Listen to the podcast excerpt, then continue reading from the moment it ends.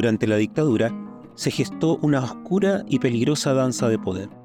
El fuego se convirtió en otra de las múltiples armas usadas por la represión. Si el pueblo encendía barricadas, el Estado prendió fuego a lugares y personas. Las llamas, el olor y el humo fueron otro símbolo del terror que junto a la desaparición, la tortura y el asesinato pretendía imponerse sobre aquellos que se levantaron contra el régimen. Este poder se desplegó de forma implacable y fue uno de los rostros del terrorismo de Estado.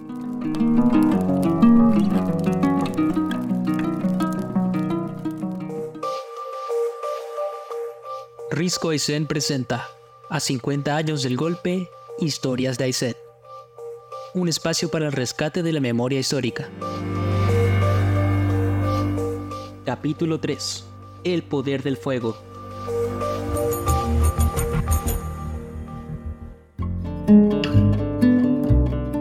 La época anterior del golpe nos habla de una sociedad distinta, una donde las personas vivían aún más en comunidad, cuidando lo colectivo, practicando a diario la solidaridad como estrategia de supervivencia y forma de identidad. Me llamo Rosa Pesotis Mukasovic, soy patagona, patagona magallánica, profesora de biología y ciencias. Yo estaba en la universidad y la verdad es que la dicha no la podíamos dimensionar.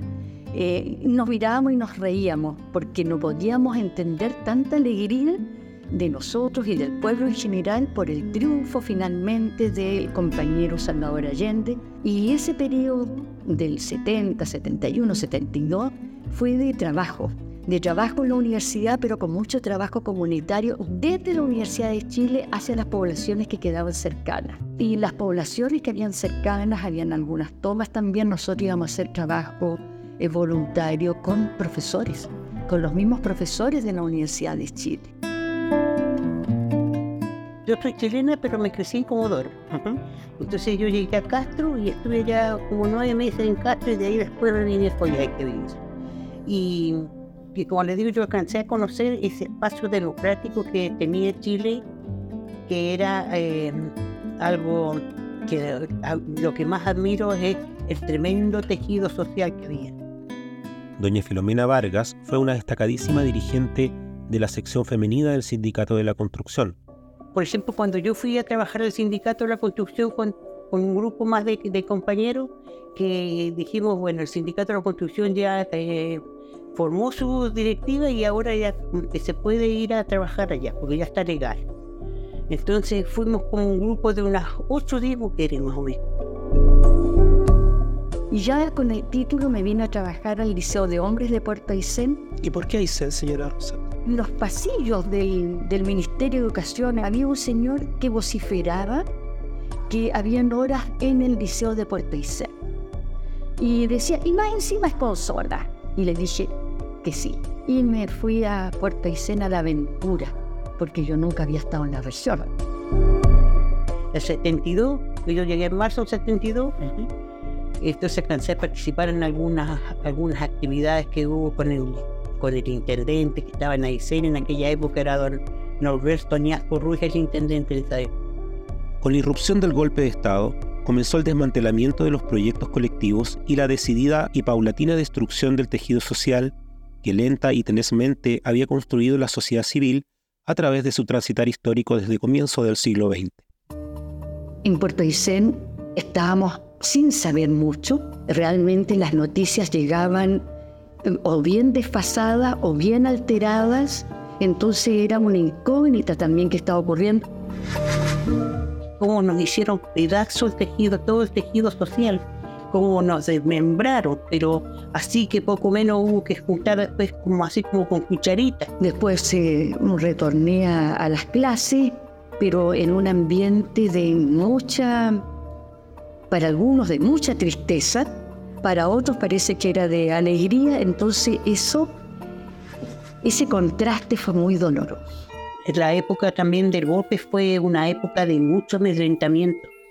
Yo me acuerdo que tenía eh, siete meses de embarazo de mi primera hija y cuando hacían esas ráfagas de ametralladoras así como fulminantes, como que arrasaban todo, eh, me acuerdo que yo hay un silencio absoluto y pasaban esas ráfagas de ametralladora.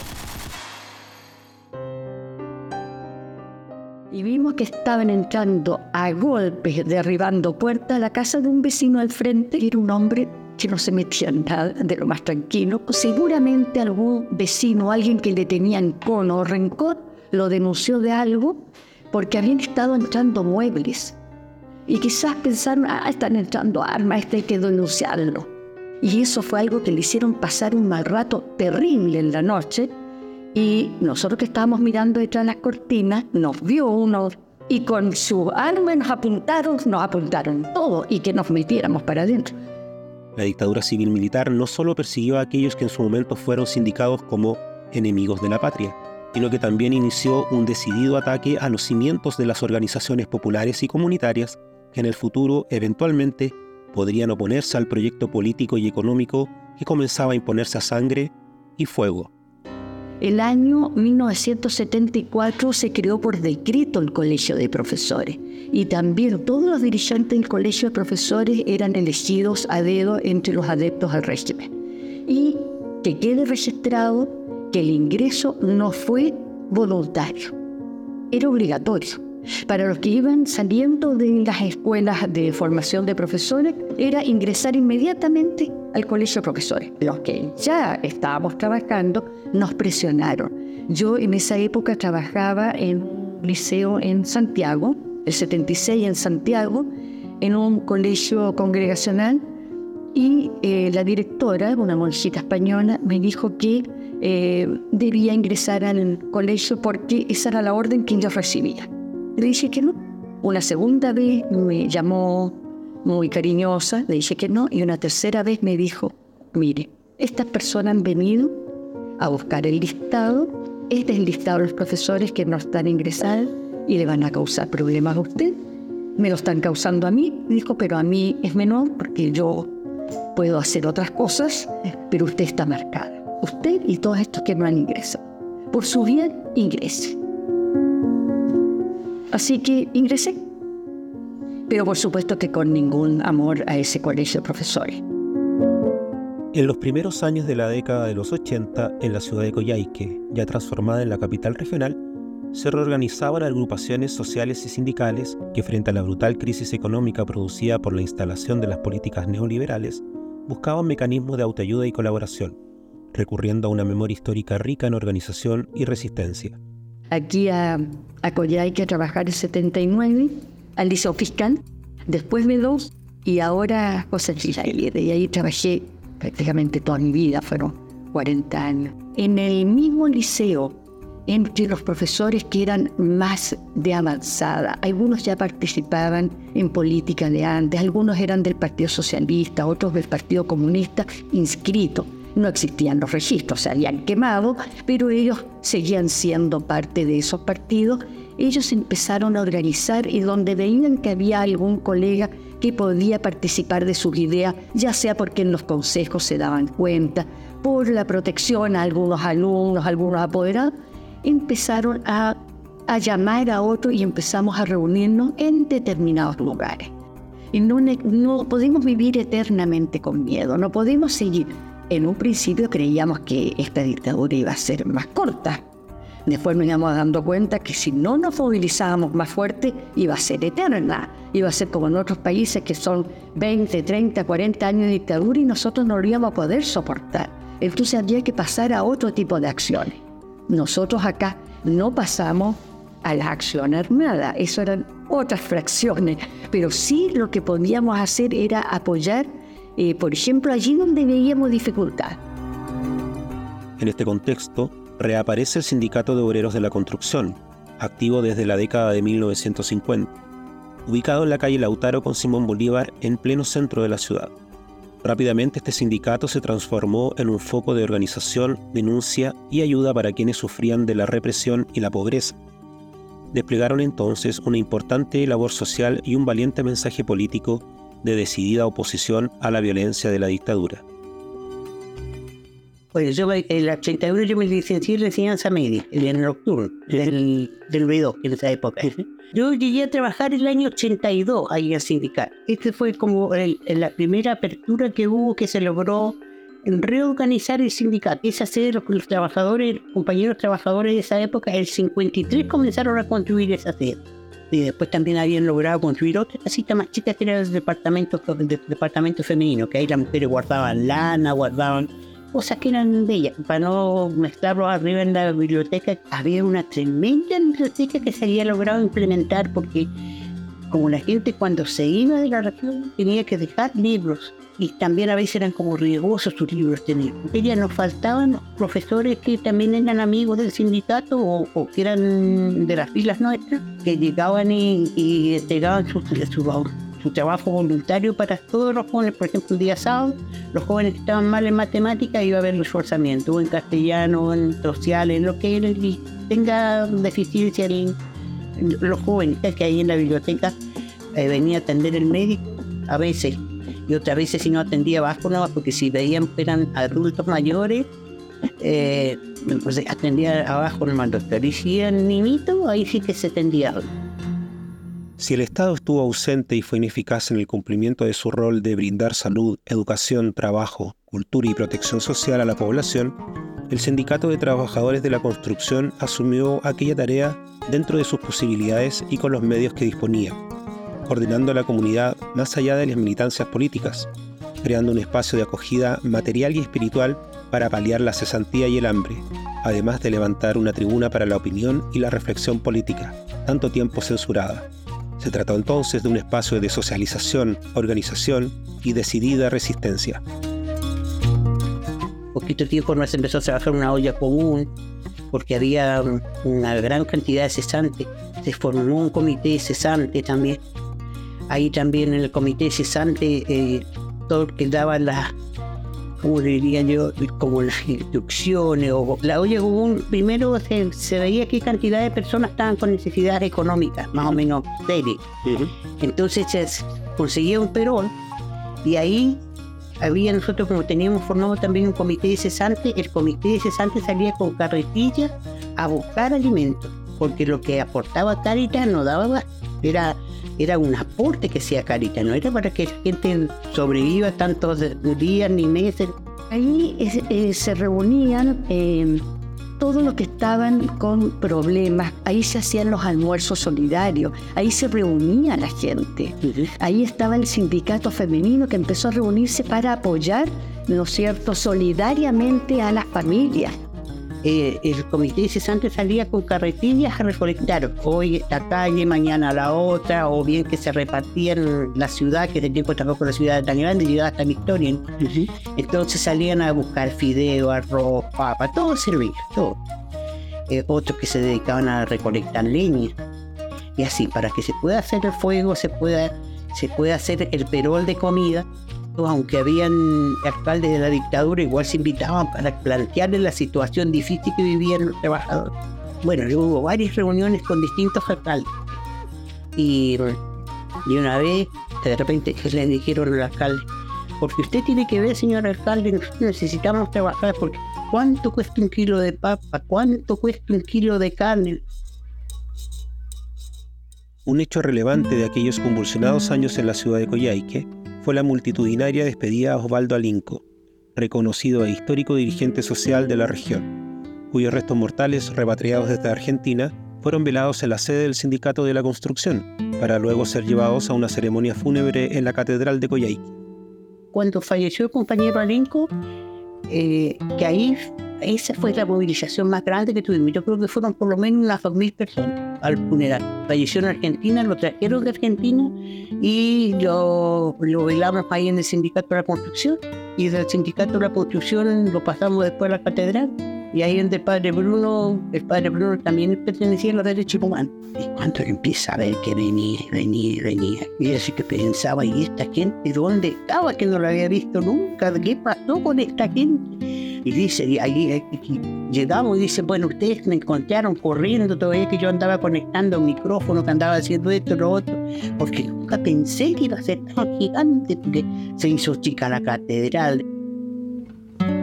Pasamos por Conde, por el frente de la comisaría, y de ahí seguimos para allá. Ni siquiera nos subimos por el vaquedano que era que subir, no, nos subimos por el vaquedano de allá que estaba de la comisaría, que se siempre puede bajar.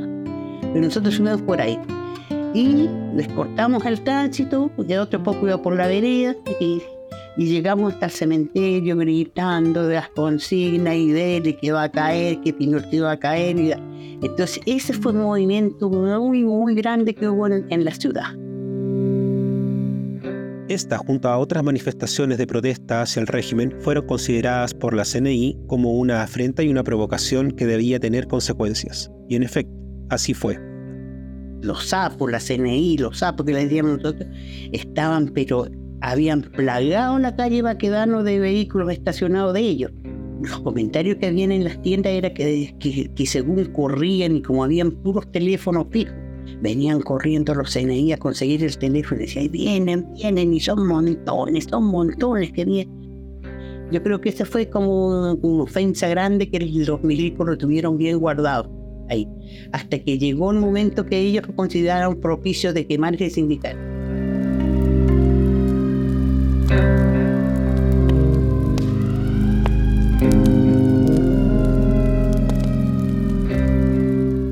Y cuando se quemó el sindicato, ahí sí que ya perdimos toda la biblioteca, perdimos todo, todo, todo. Habíamos comprado una cocina nueva, habíamos ampliado la cocina porque ya la olla común se había hecho tan gigante que ya nos la cocina se había hecho muy chica, entonces habían hecho una buena ampliación de la cocina. Y tanto trabajo perdido. Eso siempre me, ha dolido tanto que hayan quemado, porque eso eso en esa época no se trabajaba con proyectos. En esa época se trabajaba todo a pulmón. Por lo tanto, era quemar ese foco, que para ellos siempre fue un foco comunista. Bueno, de hecho, los dirigentes del Sindicato de la Construcción siempre fueron del Partido Comunista. Bueno, y después, ¿no es cierto?, siempre han sido dirigentes también que han estado relacionados a la izquierda, ya sea el Partido Comunista o cercano. Entonces, quemarlo era como demostrar dónde estaba el poder. Y fue muy, muy doloroso. Tenía en la pared era cerco y, quedaba así como bastante alto y abajo quedaba así como un tanto levantado. Entonces por ahí nosotros pensamos que fue porque por ahí encontraron los acelerantes y los bomberos. Y se hizo la denuncia y nunca se encontró a nadie culpable. Entonces eso a mí eh, por eso cuando de repente a veces la gente me dice tan incendiaria que tú dices, si nosotros nos quemaron el sindicato de la construcción, ¿y quién ha hecho justicia por eso? Nadie. El incendio del sindicato de la construcción significó la pérdida de un importante espacio de encuentro para la comunidad y fue un duro golpe para las organizaciones sociales que ahí se reunían. Según nos cuenta Filomena Vargas, estos atentados de la inteligencia de Pinochet contra las organizaciones de trabajadores se repitieron a lo largo del país como un método de intimidación ante un pueblo que se levantaba en constantes jornadas nacionales de protesta contra el régimen. Porque ese tiempo no solo aquí en la región quemaron los sindicatos, el sindicato, sino que se quemaron a nivel nacional como cinco o seis sindicatos. Sí, fue así como una oleada. Otra de las organizaciones sociales que comenzaron a reagrupar a la ciudadanía fue la Asociación Gremial de Educadores de Chile, AGECH, profesores que no se plegaron al intervenido Colegio de Profesores, y que tuvo en la región de Aysén a doña Rosa Pesutich como una de sus más destacadas dirigentes. Desde esta asociación gremial del magisterio se tendió una mano solidaria al sindicato de la construcción, colaborando en la reconstrucción de la sede sindical destruida por el fuego. Sí ingresé a la SHESH por amor, y allí en la SHESH nos organizamos. Cuando quemaron el sindicato de la construcción, eh, también hicimos nosotros una acción interna y fue todo un, un proceso también de ayuda. Eh, nosotros como ayer eh, recurrimos económicamente, que no fue mucho, pero, pero fue lo que pudimos nosotros como ayer juntar y entregamos al sindicato, a su departamento, sobre todo femenino, en la persona de Filomena Vargas, dirigente social y que trabajaba allí eh, en el sindicato de la construcción. Le entregamos el aporte para la posible reconstrucción de ese sindicato. Aparte de la solidaridad que tuvimos de los artistas, de, de la GES, que la GES el dinero que tenía reunido nos donó a nosotros para que... Y ahí fue que más conocimos a la compañera Rosa Peso.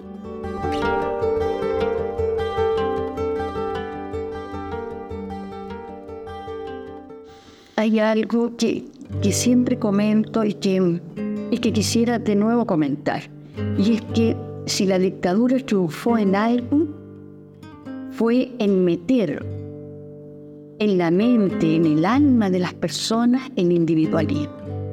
El ráscate con tu uña, el que si tú surges es por ti. Y, y lo otro que le logró meter es que lo más importante es lograr una posición y dinero. Y eso para mí es tan doloroso que siempre lo comento. Otra cosa que metieron ellos en, en el alma del chileno fue que la política y los políticos son malos cuando ellos eran los principales, ¿no es cierto? Políticos también. Todos hacemos política y ellos la hicieron a su manera. Pero algo que nunca, debemos perder es que en la medida en que nosotros como seres humanos tengamos conciencia, podemos leer, estudiar y avanzar, nosotros siempre vamos a tener esperanza de lograr para las generaciones futuras un mundo mejor. Sí, ahora, ¿sabe qué me preocupa? El tema de la corrupción encuentro que son enfermedades como un cáncer que dominan, dominan, dominan. Porque esto de la corrupción la dejó instalada la dictadura. Si este país no era corrupto no se veía temas de corrupción. Ni en la municipalidad ese tema, esa, eso no se conocía la corrupción. de Esa palabra para mí fue nueva cuando empezó. Pues la dictadura instaló eso. Ellos trajeron la corrupción, ellos trajeron la droga, esta democracia que nació, que, o sea, que fue, costó tanto abrir estos espacios. Primero fue un espacio democrático, cuando la gente decía que bueno, llegó la democracia. Yo siempre es que tengo un espacio democrático que tenemos, no es democracia plena, porque llegó primero con senadores designados. Encima el mismo que nos había torturado quedó de, de senador designado. Para mi punto de vista, esta todavía no es democracia plena. Después tenemos nominalismo. Eso también fue otro candado de la dictadura, que se logró romper, pero todo eso cuántos años han ido pasando, cómo hemos ido de lento. Lo lamentable que nos impusieron el, sistema neoliberal y eso es, uno hace como un cuadrado. Y ahí nosotros andamos todos los días ahí adentro, de ese puro cuadradito, y de ahí nos salimos. Entonces eso, ese malestar, ese... No sé si es odio, pero es un malestar grande que yo siento. Esa injusticia, ese sentido de injusticia que sigue habiendo algo grave que sucede en este país es el negacionismo. Nadie está invitando ni a ser odioso ni a odiar. Ahora, el que algunos odien la verdad, eso es otra historia. Pero la verdad tiene que ser dicha de una manera que nos llegue a todos. A aquellos que la conocemos de una manera, a aquellos que la conocen de otra y a aquellos que la quieren ignorar. Vivimos momentos muy difíciles en aquella época logramos estos, estos espacios, esta democracia que tenemos, si bien es débil, pero también nosotros, es tarea nuestra seguirla fortaleciendo y de también que los jóvenes conozcan estas experiencias y sepan lo duro que es tener una dictadura y que puedan valorar esta democracia que tenemos, aunque sea débil, pero que la podemos fortalecer con más democracia. A los jóvenes les digo, la vida hay que vivirla, vivirla pensando en ser siempre mejores como personas pero para que el otro también pueda surgir. Es un trabajo que hacen los profesores, sembrar para que los jóvenes lo superen al mismo, encuentren un camino de superación. Bueno, a ustedes los invito para eso. Ese sería mi mensaje, una sociedad mejor. En la coordinación del proyecto, Sebastián Rubilar. En la locución, las entrevistas e investigación histórica, Carlos Martínez. En la edición de sonido, Diego Cárdenas. En las gráficas y diseño, Sebastián Rubilar. En el guion, Sebastián Rubilar y Diego Cárdenas.